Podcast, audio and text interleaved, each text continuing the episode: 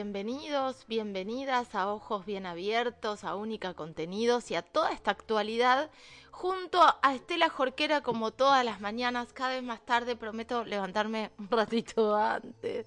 La semana que viene me voy a ordenar mejor. Estelita, buen día. Hola, Caro, buen día para todos. ¿Cómo, cómo has amanecido en este primero de junio? Bien, Dios mío, ya la mitad del año, no, no se puede creer lo rápido que llega todo. Tremendo, tremendo, tremendo. Tremendo, tremendo para la gente, y voy a adelantar algo de lo que vamos a hablar en un rato nada más. Tremendo para la gente que tiene que alquilar, que se le vencen los contratos en el mes 6, eh, o que tienen que actualizarse, porque con la nueva ley de alquileres la cosa se complejizó bastante y hoy lo vamos a estar hablando acá en Ojos Bien Abiertos. terrible. Es tremendo, tremenda la cantidad de familias que tienen que alquilar con suerte, que lo pueden hacer, porque muchísimos se ven obligados a vivir en espacios muy pequeñitos donde se da la familia, eh, algún garage, alguna dependencia con todo lo que significa esto, ¿no? De, ampliar la convivencia con los padres, con los abuelos, con los tíos, con los hermanos. La verdad que es muy, es muy difícil, es muy difícil y es difícil eh, tener que pensar que tenemos que destinar un sueldo, en el mejor de los casos, un sueldo cuando tienen un trabajo, cuando los dos integrantes de la familia eh, trabajan, destinarlos al pago del alquiler. Sí, Sí, yo veía los precios en la comarca y son exorbitantes. Un monoambiente es un sueldo directamente.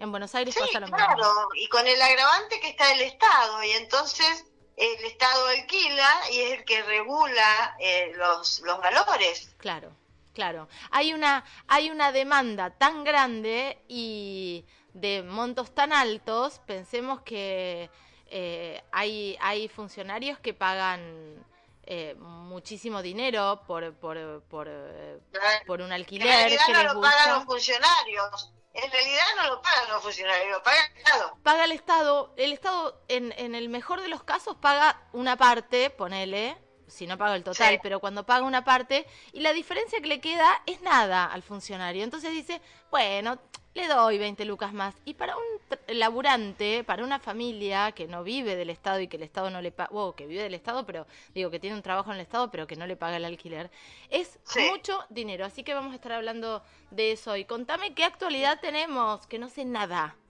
Yo en realidad, bueno, hay una, una condena que ha sido ratificada, que te voy a hacer referencia a eso porque nos hemos ocupado del tema, pero quería hacer referencia a este brote en todo el país de las infecciones respiratorias, especialmente las bronquiolitis, que están afectando a, la franja de los niños, los más chiquititos, también a los más grandes, a los adultos mayores.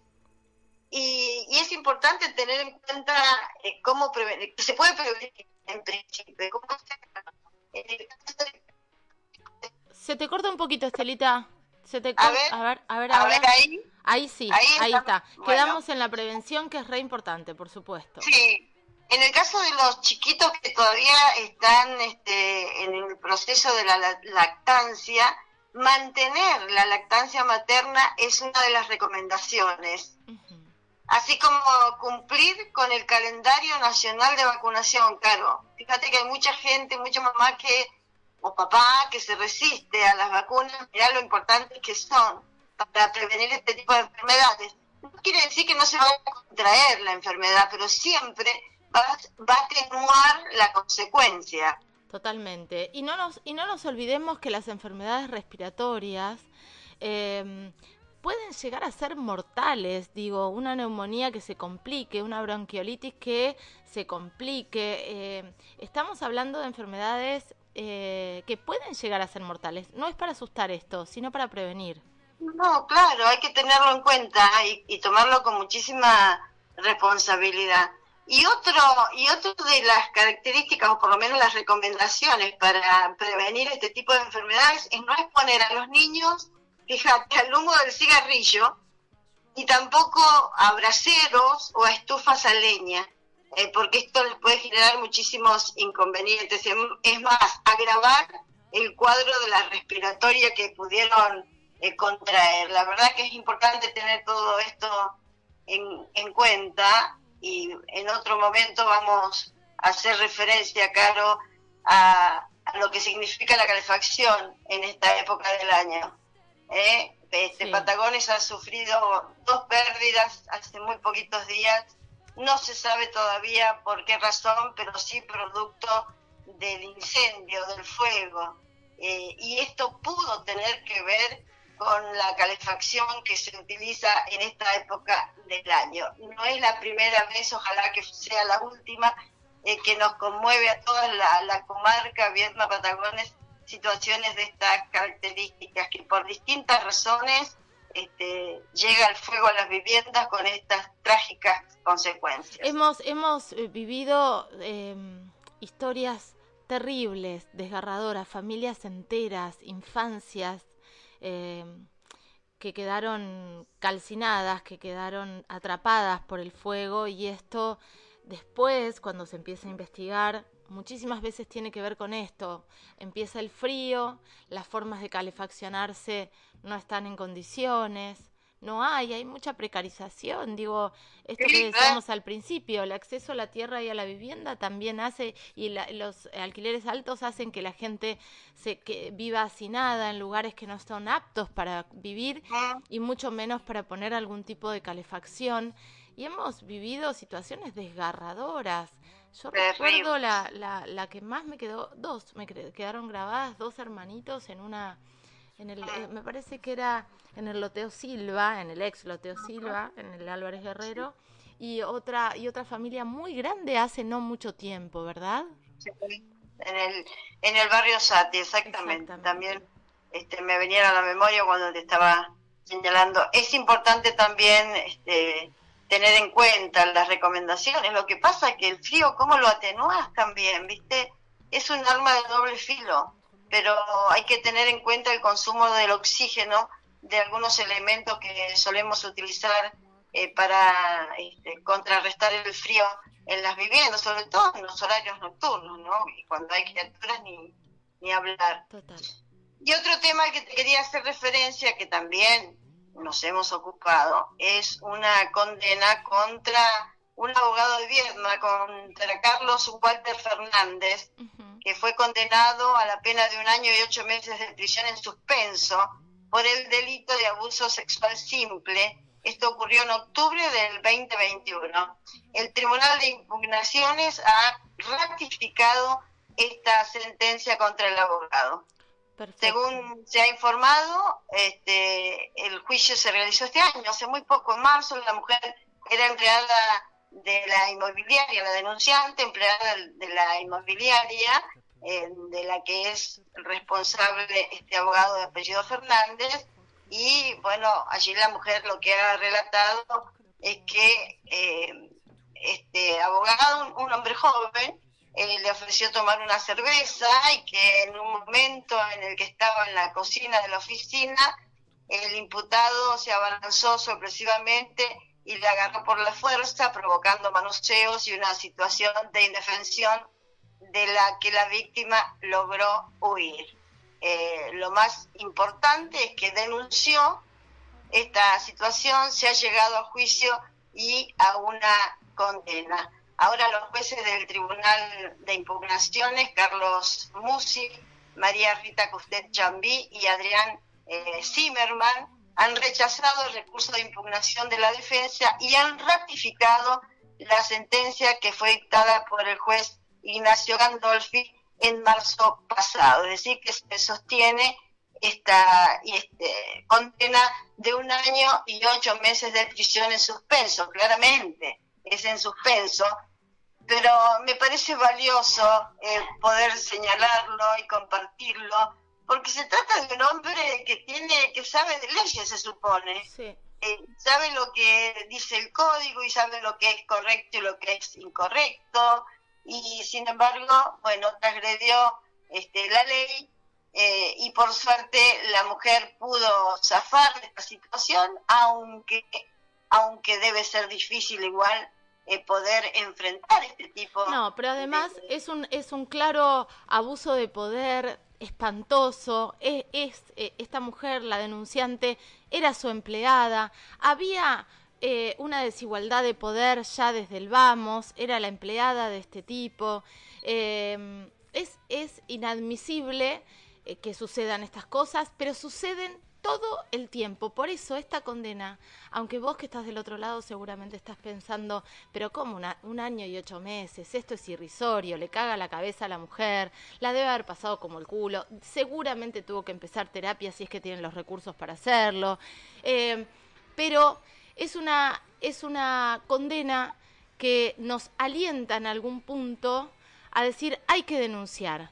Porque si a este tipo no lo denunciaban, mañana lo iba a hacer con otra empleada, mañana lo iba a hacer con la hija de una amiga. Digo, el abuso sexual, que claramente tiene mucho de abuso de poder, em, se sigue repitiendo. Y esta condena lo que hace es exponer, por un lado, a este tipo y también decir, che, las mujeres no nos quedamos calladas, ¿eh? No vas a venir a la cocina, me vas a tocar el culo, me vas a querer besar a la fuerza y yo no voy a hacer nada.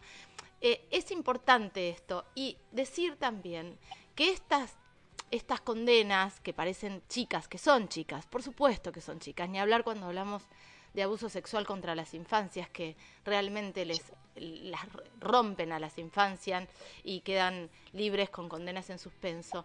No tiene que ver con la justicia, justo esto. Nosotros siempre señalamos cosas de la justicia, pero esto tiene que ver con las leyes que tenemos.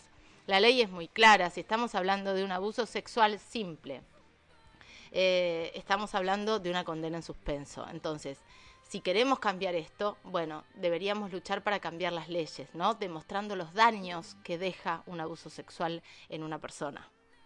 Sí.